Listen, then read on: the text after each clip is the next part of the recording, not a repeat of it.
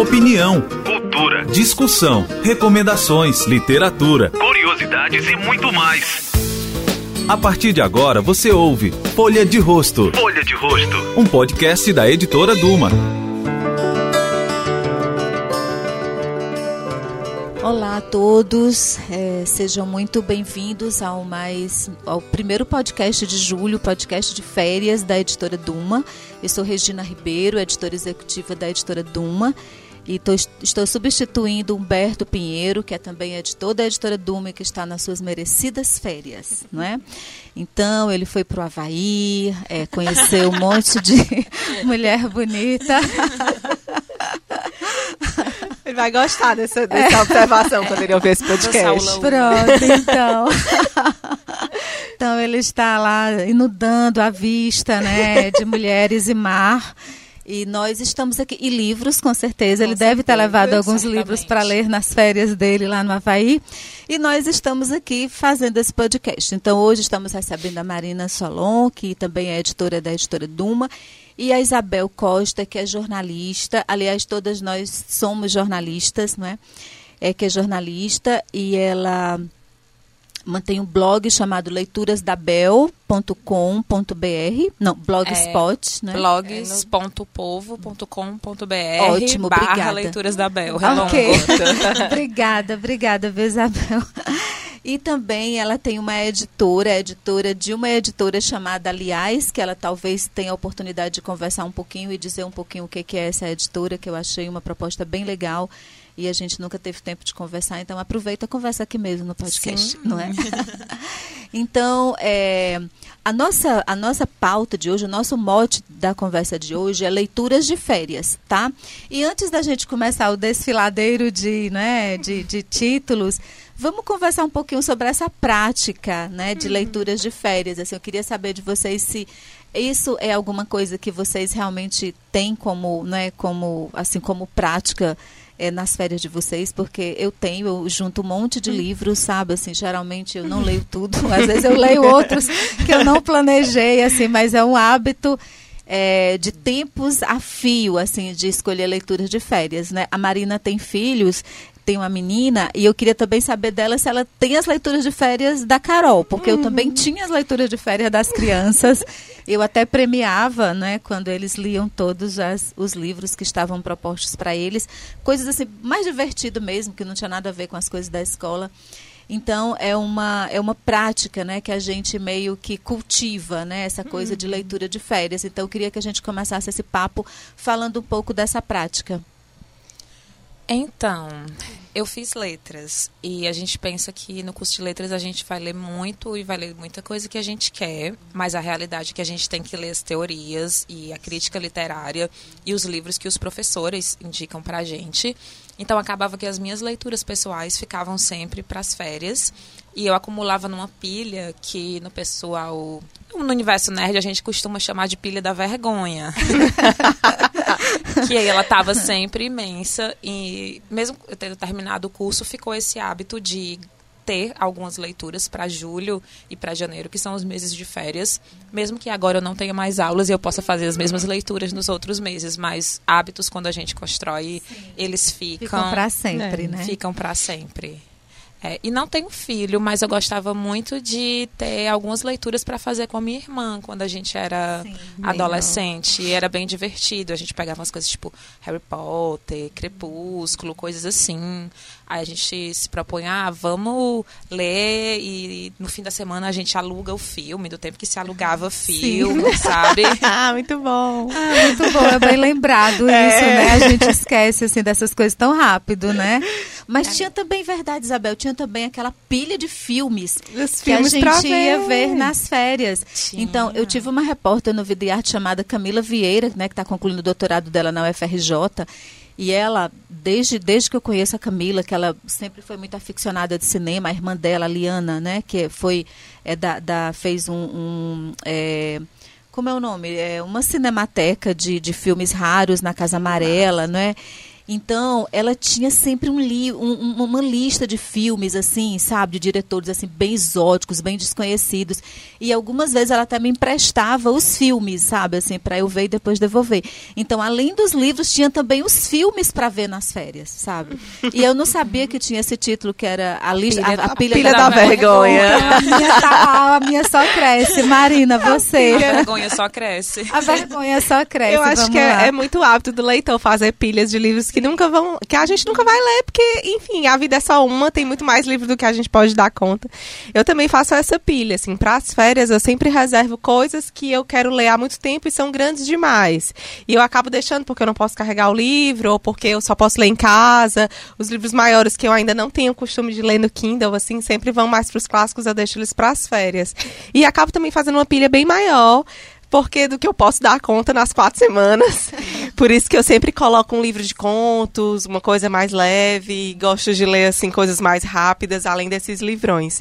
E para Carol, ela agora que está começando a ter o livro como objeto para além de rasgar, né? Porque sim, sim, tem aqui essa fase tem a do fase, reconhecimento exato, das páginas. Ela está né? à véspera dos dois anos e antes sim. disso eu só colocava coisa segura na mão dela, que era livrinho de pano, aqueles que é tipo uma borrachinha, que ela não ia rasgar. Então agora que ela está vendo o livro que ela consegue ver, consegue apalpar. Eu tenho colocado na mão dela uns livros que tem mais gravuras e tudo. Então, assim, ela tem também a listinha dela lá das férias que eu reservei para ela. E o pai dela é professor de inglês. Então, sempre reserva livros em inglês para ela, para ela ler. É uma pilha bilíngue. É, é uma, pilha, pilha bilíngue. Nossa, a bichinha, pilha da vergonha coisas. bilíngue. ela vai ter aí um futuro de pilhas e pilhas pela Gente, frente. a Carol não tem nem dois anos. Faz não é agora é em agosto, é. Assim, né? Não, mas essa é a melhor pilha da vergonha que a gente pode é ter, verdade, verdade, né? É verdade. É sempre melhor ter mais coisas para ler e para ver do que menos coisas para ler é e para ver, né? E uma coisa que tu falou, Regina, que ficou é de que sempre tem livros que você não colocou na pilha e eles acabam entrando, Isso, né? entrando de na que vida como a gente. literatura também é muito relacional, assim, muitas vezes, sei lá, a Bel me fala de um livro que não estava na minha pilha, eu vou, ah, vou aproveitar as férias para ler, você me fala de outro, alguém empresta. Então Às fica nessa você coisa. Tá na livraria, você vai pegar um, um livro, livro, entendeu? E você encontra com outro, é. você larga de mão aquele e pega o outro, entendeu? E a que pior coisa é não ter o livro que você quer comprar, porque Ai, você sempre isso, acaba comprando mais aberto, do que um. Né? mais de um e, e, vários livros que você não estava é. pensando naquele pra momento, né? É. Uhum. Essa carência literária. Exatamente, que eu acho que sempre é sempre bom ter mais coisas para ver e ler do que não ter é nada para ver nem ler. Então, e agora a outra coisa é qual foi o livro de férias de vocês que foi assim, nossa, sabe aquele lugar que você vai que você não tem muita expectativa e que você chega lá e fica deslumbrado, entendeu? Então, qual foi o livro de férias assim que mais chamou a atenção e que vocês assim disseram, nossa, se eu tivesse lido apenas este livro nas férias, daí teria valido assim, as férias já, ter, já teriam valido a pena. Isabel, quer começar? Quero. O meu é muito óbvio, quando você falou assim, vem direto na minha mente o Morte e Vida Severina, do João Cabral de Melo Neto. Maravilhoso. Que é um livro que me foi indicado no curso de letras e que eu não consegui ler. Logo, nossa, isso foi tipo 2011. E eu deixei para ler nas férias de dezembro e é uma história de Natal também. Então, desde 2011, todos os anos, em dezembro, quando começa as férias, eu leio o Morte e Vida Severina. Que legal. Porque ele Nossa. tem uma. é. Tem uma aura, né? Ele é, tem nossa, uma aura de legal, Natal, de legal. renascer, de se renovar. Nossa, é um livro incrível. João Cabral de Melo Neto. Eu me lembro que a minha família tinha uma casa de praia em Mundaú que é relativamente longe, assim. Sim. Então eu sempre tive o mau hábito de dirigir, de ir lendo no carro enquanto meu pai uhum. dirigia. E aí eu lembro que um livro que ficou muito nas férias que eu li nesse trajeto e que eu fui sonhando em chegar na cidade foi Oceanos de Solidão. Sim. Porque eu pensava assim, tô indo pra Macondo, quero me encontrar e tal. E foi muito legal, assim, quando eu cheguei lá, Sim. que eu passei as férias inteiras dentro de uma rede, uhum. lendo esse livro e foi uma experiência ótima, assim. E hoje, toda vida que eu releio, que é um livro que eu gosto de reler de tempos em tempos, eu sempre tenho uma outra experiência, porque parece uma nova leitura, porque o livro é tão cheio de detalhes, parece que eu estou lendo pela primeira vez. E eu me lembro desse dia que eu li assim, o livro e eu era muito nova, até para compreender a história, a complexidade da história do Garcia Marques. E eu olhava a janela, assim, ia passando, e eu ficava, nossa, será que eu vou chegar nessa cidade, nesse lugar, no imaginário? E é um livro que eu guardo assim com muito carinho que sempre me remete a férias, viagens e tudo. Então, meu livro de férias, assim, que foi inesquecível, porque, assim, eu geralmente, livro de férias para mim tem que ser bem grosso, assim, sabe? Uhum. Tem que ser uhum. bem volumoso porque eu tenho a, o triste hábito de co começar a ler alguma coisa e eu fico tão obsessiva com aquilo que eu só paro quando termina. E no trabalho eu sofro muito. Se eu estiver lendo alguma coisa que eu tenho que parar, sair, voltar para casa, recomeçar. Então, sabe assim, eu fico naquela ansiedade. Eu fiz isso, inclusive, nesses meses, nesses últimos meses, lendo tudo da Helena Ferrante. E foi um sofrimento, entendeu? Porque eu li até de madrugada, acordava mais cedo, aquela compulsão para terminar. E eu me lembro que é, eu queria muito, muito ler Ulisses é, de Joyce. E eu é, sempre começava, mas eu nunca passava lá das cento e poucas páginas, sabe? Assim, Até hoje está na minha pilha é, da vergonha porque... Permanente na pilha da vergonha, sempre, cativo. Aí eu sempre dizia, gente, eu não vou conseguir ler esse negócio até, até terminar as férias, né? Porque geralmente tinha alguma coisa para fazer com a família e tal. Então, para ler mesmo, eu não tinha todo o tempo das férias. E aí eu sempre deixava ele de mão. Gente, sem exagero, eu fiquei 10 anos com essa história. Pegava o livro, começava, terminava. Pegava o livro, começava, terminava. Até que um dia eu disse: Quer saber de uma coisa? Eu só largo esse livro quando eu terminar. E aí eu li até o fim, numas férias. E assim, é, era uma leitura que eu precisava fazer e que assim que era super citado, entendeu? Uhum. E que as pessoas sempre eu lia muitos textos assim de ensaios de literatura que se remetia ao livro como uma referência né do, do da literatura do século XX é, a literatura experimental e tudo que nasceu com Joyce né é, todo o pistache de, de literaturas e tal. Então é, eu realmente tinha muita curiosidade de saber é, o que que o que que era aquele livro né? Mas daí quando eu li é, uma uma crítica falando sobre a traição da Marion né é, eu disse, bom, então agora eu quero saber que traição foi essa, entendeu? Porque era um dia inteiro na, na vida dele, a mulher não aparecia de jeito nenhum, né? Então eu disse, eu preciso entender se realmente uhum. houve essa traição ou se foi alguma coisa, sabe, assim, da imaginação dele durante o dia, né? Então, é, e daí eu li o livro inteiro, sabe, assim, eu li talvez em três semanas. E daí eu fui ler coisas correlatas a Ulisses, né? Que era aquela, aquele mapa de todas as referências de uhum, outros títulos, uhum. desde a Bíblia até outros textos clássicos é, que ele se refere, a questão do, de localizar ação por dia, sabe? A discussão de por que, que ele, ele era um, um publicitário hoje, não um propagandista. Uhum. Era, essa era a profissão dele e ele era tão rejeitado por todo mundo.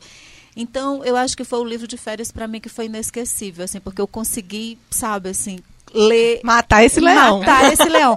Tirei ele da pilha da vergonha, ah, Isabel. É, é, um orgulho. Acho que né? vai ser uma inspiração é, para mim e pra Bel quando a gente sair Pronto, daqui nesse exatamente. julho. Exatamente. Então a gente decide e vai, né? É em compensação, tem outro que tá lá na pilha da vergonha há séculos, que é Hei de Amar uma Pedra, do Lobo Antunes, que eu já comecei e recomecei várias, várias vezes. vezes. Eu pensei, vou ver se eu consigo agora, nas próximas férias, tirá-lo da pilha da vergonha. Eu acho que vai. É, desse jeito aí, Regina. Que sim. Pra quem já leu Ulisses, tá é, facinho. É, vai, vai lá, é nada, é diferente.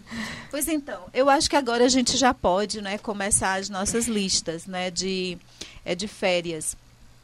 Aliás, eu não sei vocês, mas eu adoro uma lista. Também. Eu não posso muito. ver uma lista, sabe? Assim, que eu corro lá, entendeu? Adoro a sensação lista. de ticar e ver Isso, tudo depois. Tudo olha, Deus olha, eu já li esse, não sei o que lá. Esse aqui, se é legal, eu acho que eu vou conhecer e tal. Então, a gente pode começar agora. Eu acho que todo mundo faz uma rodada de dois e depois tá. mais dois, tá? E a gente pode comentar um pouquinho o livro, que eu acho que é legal também. Tá bom? Então, Isabel, pode começar. A gente está sempre indo em sentido horário, né? Tá. É. Ai, deixa eu ver. Vamos lá. Eu pensei em vários livros para falar nas férias, mas vou começar pelo Kaidren de Laços de Sangue, que é um livro que eu li recentemente para o meu clube de leitura. E, nossa. Sou é, maravilhoso. A Marina ama, né? Sou nossa, muito fã da Otávia é um, Bittler. Otávia é uma mulher negra incrível que escreve ficção científica, mas que só teve o livro traduzido para o Brasil recentemente pela editora Morro Branco. Ela tem uma obra maravilhosa, extensa, e a gente aqui no Brasil não a gente conhece, não tinha acesso, é. né?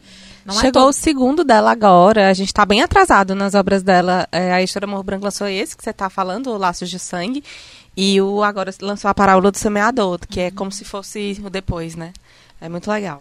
É, e não é todo leitor que consegue ler em inglês. Sim. Assim, eu leio algumas coisas em inglês, mas eu não tenho a mesma fluência Sim, de sim. ler o texto E traduzido. o texto literário é sempre mais difícil para ler em inglês do que um texto, por exemplo, de jornal, alguma coisa assim. É Ou verdade. científica, né? É bem mais difícil. Muito.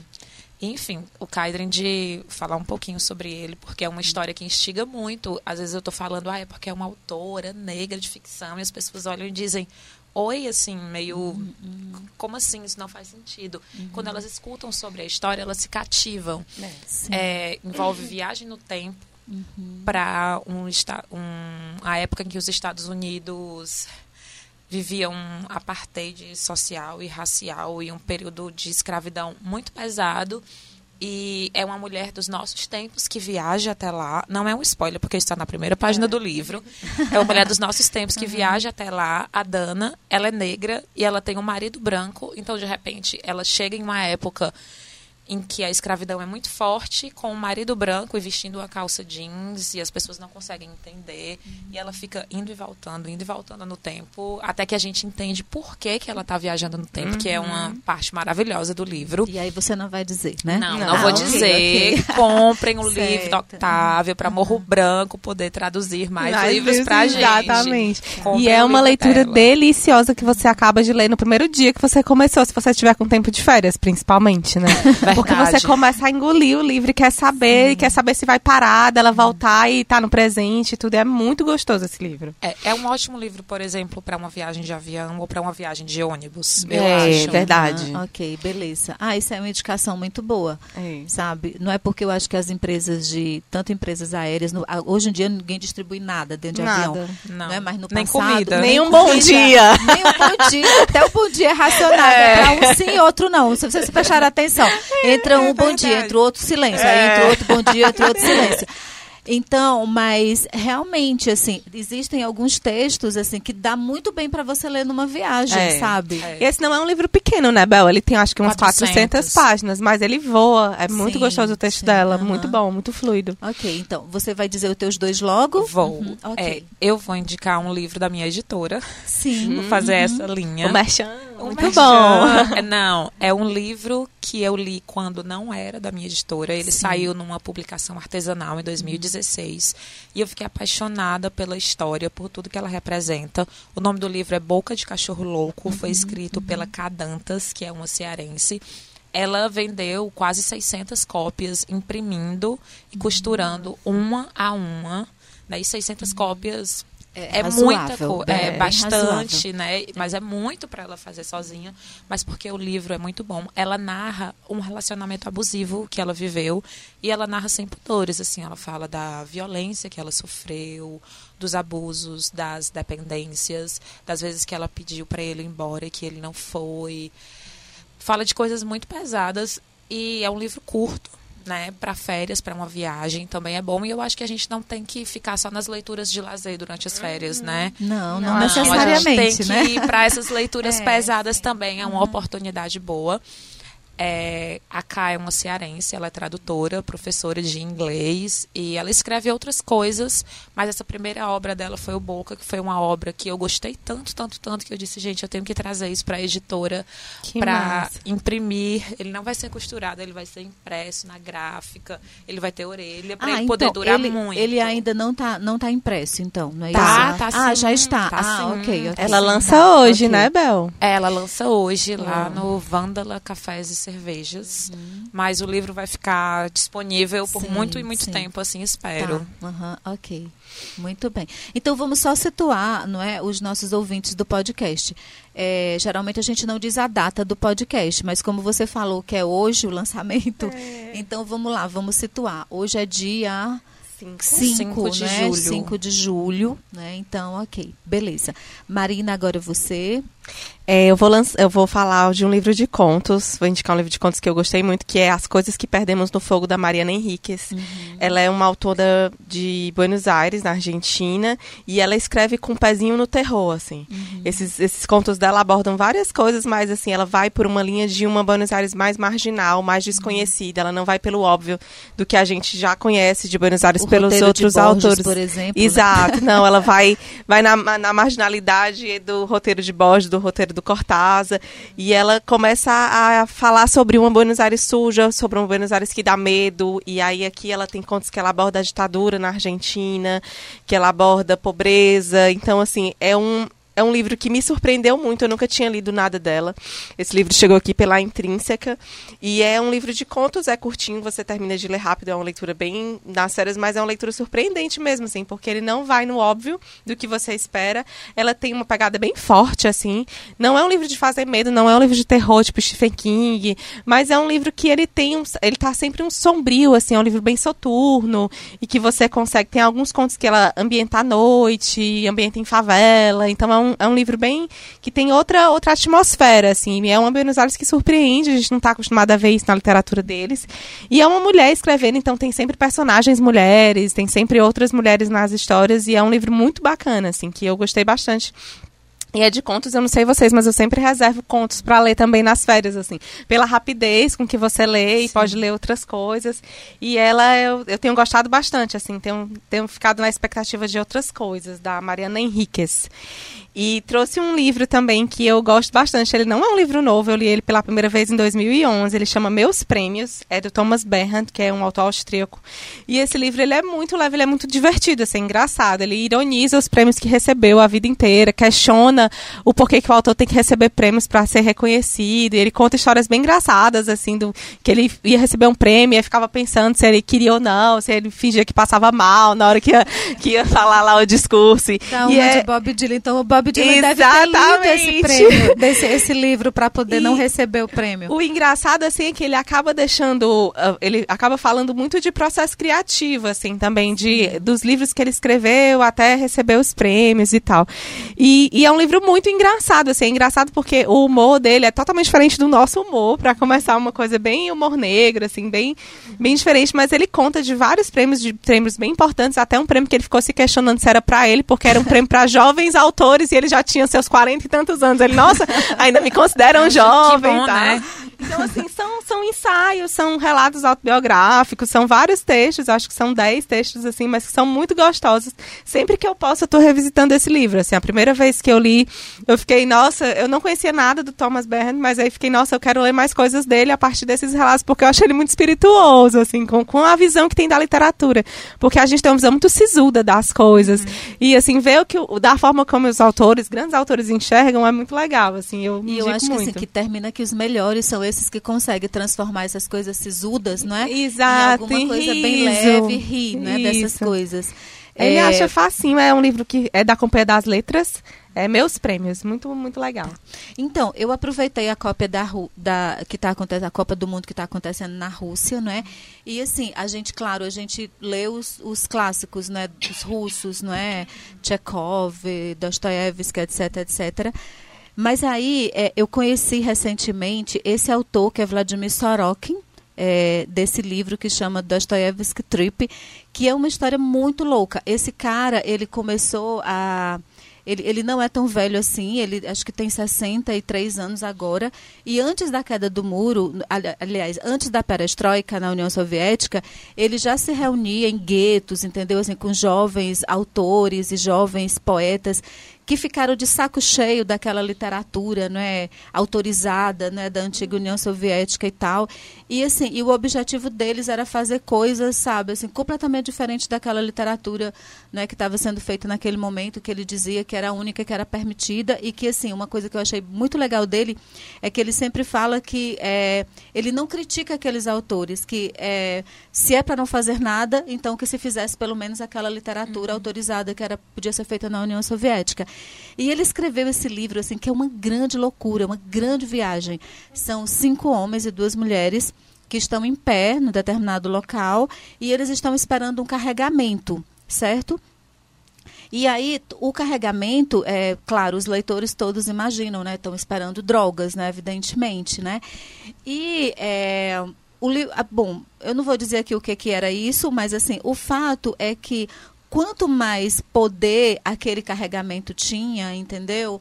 É, aliás, os carregamentos têm nome de autores, né? E quanto mais poder aquele carregamento tinha, é mais próximo de Dostoiévski era, não é a coisa que eles estavam esperando, né?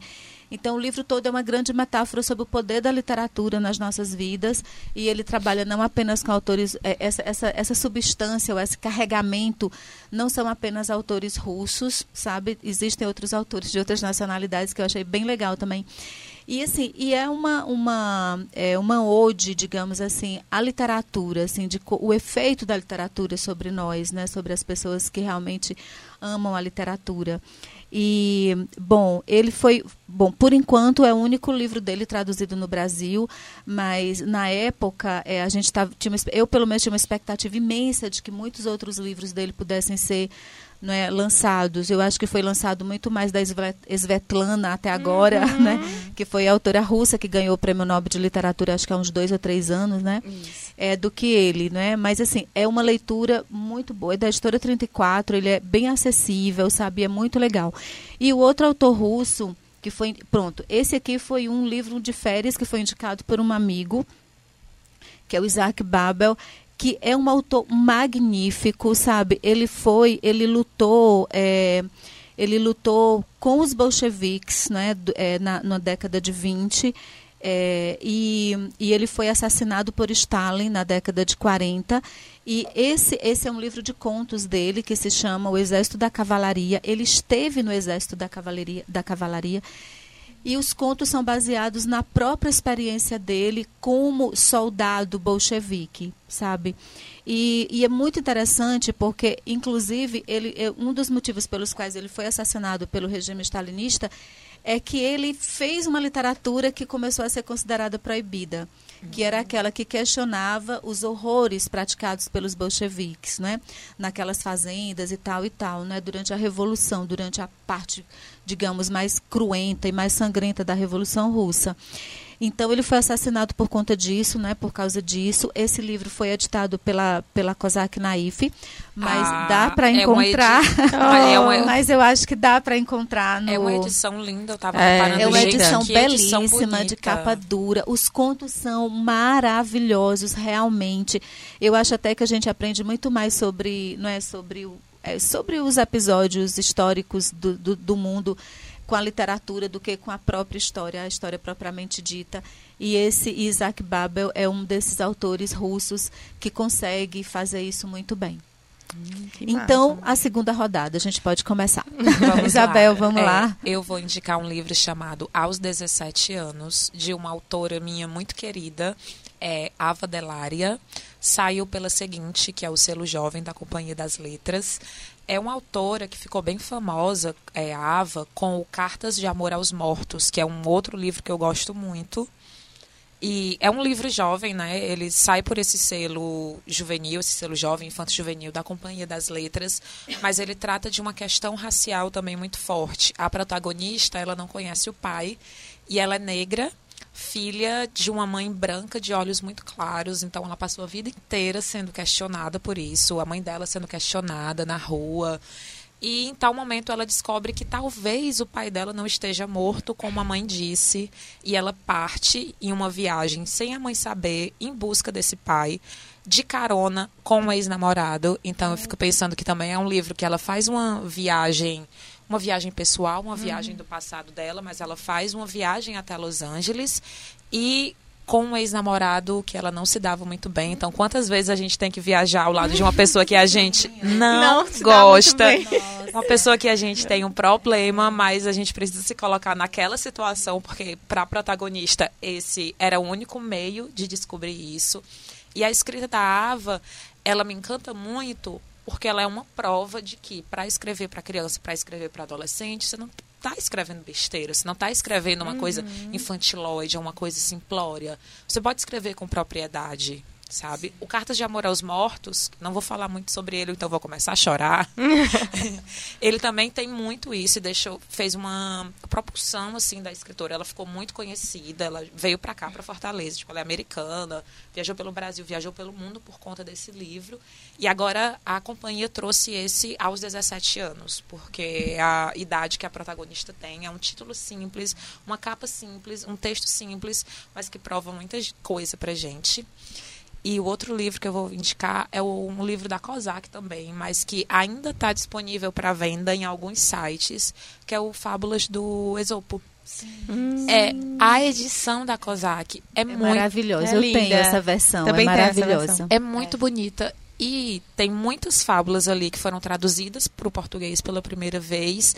E é uma leitura muito rica, muito rica mesmo. Os textos são pequenos, uhum. então a gente pode ler um pouquinho por dia é. durante as férias e traz muita coisa para gente. E... Esse é um dos livros que eu quero colocar nas pilhas da Carol futuramente, assim, é, não agora. Eu ia falar porque é muito bom para pai, para é. pai ler com o filho, tipo, ler uma fábula Isso, toda noite, é, é muito rico, muito, muito, muito mesmo. Ok, Marina, a gente agora só tem 10 minutos. Eita, então rapidinho. Vamos lá, vamos, vamos lá aumentar é, a nossa lista. Eu vou indicar dois livros que eu li no Kindle rapidinho, assim. Foram, são dois livros de reportagem que eu gosto de ler também, não ficção. E esses livros são da Daniela Arbex, que é uma repórter especial em Minas. Ela escreveu um livro chamado Holocausto Brasileiro, que é o que eu queria indicar primeiro. Ele saiu por uma história, acho que é contexto editorial, uma história pequena, mas ele é super fácil de achar nas livrarias. É, eu acabei pegando ele na versão digital, mas ele conta a história do, do hospício de Barbacena, que na década de 60, mais ou menos, eles acabavam colocando não só loucos, mas pessoas que não tinham diagnóstico nenhum de doença mental, de transtorno mental. Acabavam colocando mulheres que tinham engravidado sem, ter, sem serem casadas, pessoas marginalizadas, negros, é, gente de meio de situação de rua. E aí colocavam todos lá e era ela, quando ela foi fazer a reportagem, foi revisitar as histórias, ela viu que era um verdadeiro holocausto. Eles colocavam as pessoas lá para morrer. Então, ela conta todo o horror. É um livro que tem muitas fotografias bonitas, fotografias fotografias que ganharam prêmios, inclusive, mas que ela, ela relata assim com muito eu diria, muito respeito por quem viveu. Ela, ela entrevista alguns sobreviventes da história, alguns familiares, mas ao mesmo tempo sem deixar de narrar o horror, as coisas vividas e de, do como também a sociedade se calou. Então é um livro que é muito uma crítica ao Estado que encarcera as pessoas de muitas formas uhum. e da sociedade que via aquilo ali acontecendo Barbacena. É uma cidade pequena, era sabido, foi denunciado algumas vezes, saiu matéria nos jornais, mas mesmo assim causava um bafafá e depois as pessoas se calavam. E é um livro muito muito, muito forte, assim, eu chorei muitas vezes lendo, porque é um livro realmente, é, é o horror, assim, de você imaginar mesmo, a gente acha que o local, situações onde muitas pessoas são mortas é coisa de Segunda Guerra, mas estava aqui, recente, perto, então é um livro muito bacana. E leitura de férias é para isso também. É, né? também, para conhecer outra realidade, assim. E o outro também é dela, que eu também li por indicação de um amigo, Bruno de Castro, que também gosta muito de ler livro reportagem. Ele me falou do mesmo livro, dessa mesma autora, que chama Todo Dia a Mesma Noite, que é uma reportagem que ela fez sobre o incêndio da Boate Kiss. E ela narra toda a história, reconstrói a história até os dias de hoje. Ela conta como Santa Maria mudou depois da tragédia. E uma coisa que me tocou muito é que como ela coloca as histórias na boca dos, dos sobreviventes e dos pais, dos familiares, ela, ela faz um relato muito rico das mães que perderam os filhos. Então, como eu sou mãe, assim, eu sempre, quando eu soube, quando eu vi aquela coisa toda no, no noticiário, eu fiquei, nossa, como é que essas mães estão se sentindo?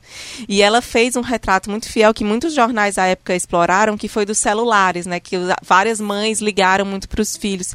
E ela conta isso também, nossa, com um respeito muito grande, contando inclusive situações que já se passaram lá na cidade, assim, de pessoas terem lançado livros que depois depois foram processados porque foram livros que as pessoas se sentiram desrespeitadas e tudo. E sem cair no melodramático, assim, a reportagem dela é muito bem feita em, em termos de, de repórter mesmo, de alguém que foi apurar uma coisa, que ouviu as pessoas e que colocou isso em texto sem dar um vitimismo, coitadismo ou nada, mas de contar uma tragédia, uma tragédia social, uma tragédia que mudou até a forma como a gente vê hoje os estabelecimentos privados, de segurança, de tudo. E é um livro também que tem uma leitura incrível, o texto dela é muito bom, assim, quem gosta de reportagem mesmo, não só pra gente que é jornalista, mas quem tem interesse em histórias reais, assim, é uma história muito bem contada. Ok, então vamos lá, os meus dois, né? Eu queria indicar esse livro, A Cidade é a Cidade, do China Melville, que é um escritor norte-americano é, que é sociólogo, antropólogo. É, bom, a, a área dele nunca foi literatura e não é literatura, mas ele escreveu esse e outros livros que é de ficção científica e é muitíssimo interessante. Assim, é, eu não sou muito aficionada à, à literatura de ficção científica, Mas esse, esse me encantou muitíssimo e eu li esse livro por conta de uma crítica que eu li sobre a linguagem do livro. Claro, é uma sociedade distópica, né, onde uma cidade está dentro de outra cidade e um habitante de uma cidade é proibido é, de é, é, frequentar outra cidade. Apenas é, algumas pessoas, é, é, tipo do governo, né, de, de governo, é que pode transitar entre, entre essas cidades. E apesar de ser uma sociedade distópica, apesar de ser uma literatura científica, mas gente assim, é de uma realidade tão imensa que quando estourou a guerra das gangues aqui em Fortaleza por conta das chacinas, eu fiquei me perguntando se eu não estava lendo um livro do, do, do Melville, entendeu? Porque assim, é muito isso, sabe? Assim, é uma cidade dentro de outra cidade com todos os conflitos, com todas as desigualdades que, pode, que podem ter, com, com pessoas privilegiadas que podem transitar entre elas. Não é? Então, é, é, realmente um livro que me impressionou por essa, por essa linguagem, é um livro muito bem escrito, por essa sobreposição de narradores, essa sobreposição de, é, de narrativas que ele faz entre uma literatura e outra. Então, me impressionou bastante. E o outro livro é que eu gostaria de indicar, que não é um livro de, é, de ficção, é, são ensaios, mas é, tem um des, dos textos desse livro que eu estou indicando agora, que é Ética e Pós-Verdade, que é da Dublinense, é, que é um livro do Cristóvão Teza, que é, é, Eu vou dizer o título do livro, porque eu estou eu, eu, eu lendo esse livro, é A Ética da Ficção. Porque eu vi esse, esse ensaio é, sendo citado por muita gente, sabe? E eu disse, bom, quando várias pessoas começam a citar uma mesma fonte de, algum, de um livro que não tem nenhum ano, então eu vou ver lá do que, que se trata, né? É, e eu comecei a ler esse livro pela, é, é, por esse artigo, que é Ética e Ficção.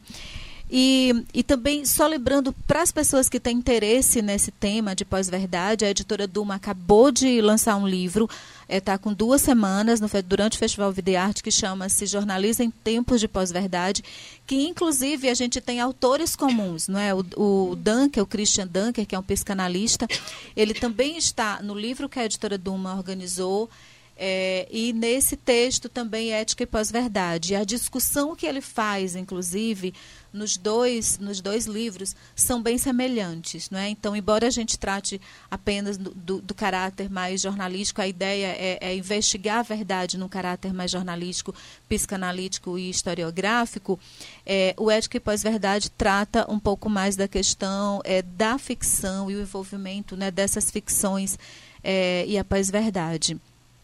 Então, esses são os meus últimos dois. A gente ainda tem quatro minutos, então a gente podia, é, a gente podia é, fazer uma, uma, é, uma indicação assim, bem rapidinha, sem comentar muito. Tá bom? Ah, Dois para cada. Hum, vou indicar poesia. A gente ainda não falou de poesia.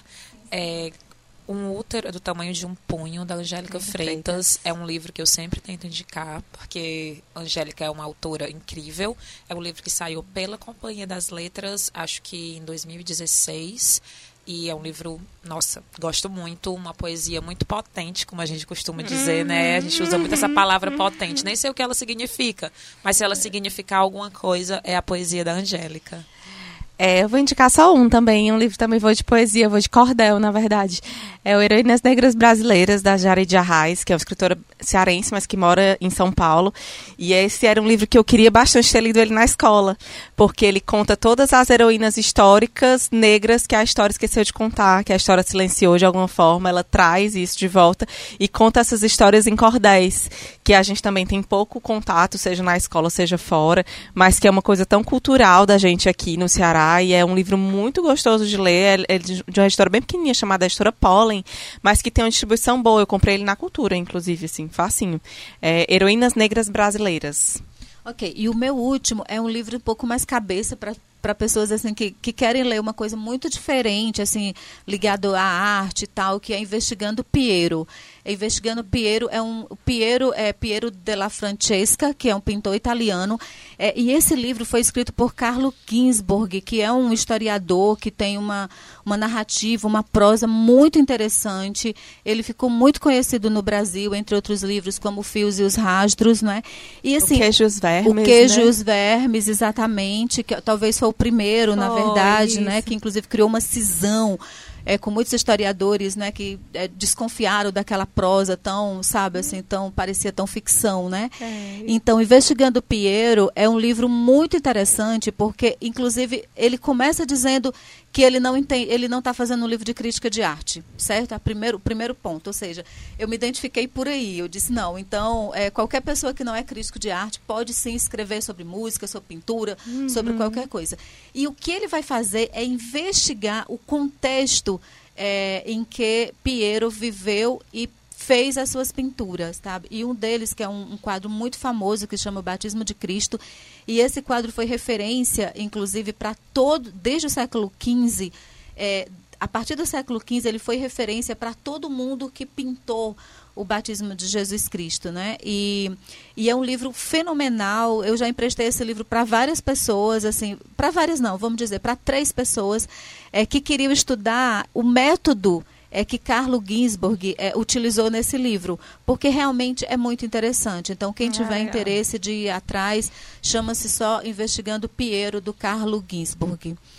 Pronto, gente, acabou. Olha, ah, foi, hum. foi realmente muito legal. Eu imagino que. Eu, inclusive, vou ouvir o podcast de novo para pegar algumas dicas. Pegar as dicas. Que não deu tempo livros. de eu pegar, entendeu? Então, muito obrigada, Isabel. Parabéns pelo seu trabalho. Eu obrigada, Marina. Obrigada, ah, obrigada a você. Eu e Marina somos companheiras aqui de Labuta no dia a dia.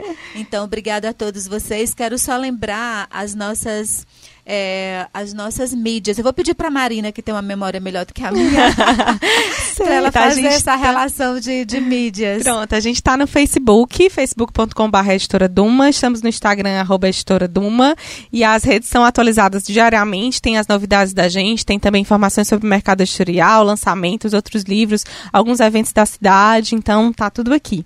E só lembrando que quem tiver interesse em conhecer os nossos títulos pode acessar livrariaduma.com.br Obrigada a vocês. Nos ajude a divulgar o podcast da Editora Duma. Um abraço, até a próxima.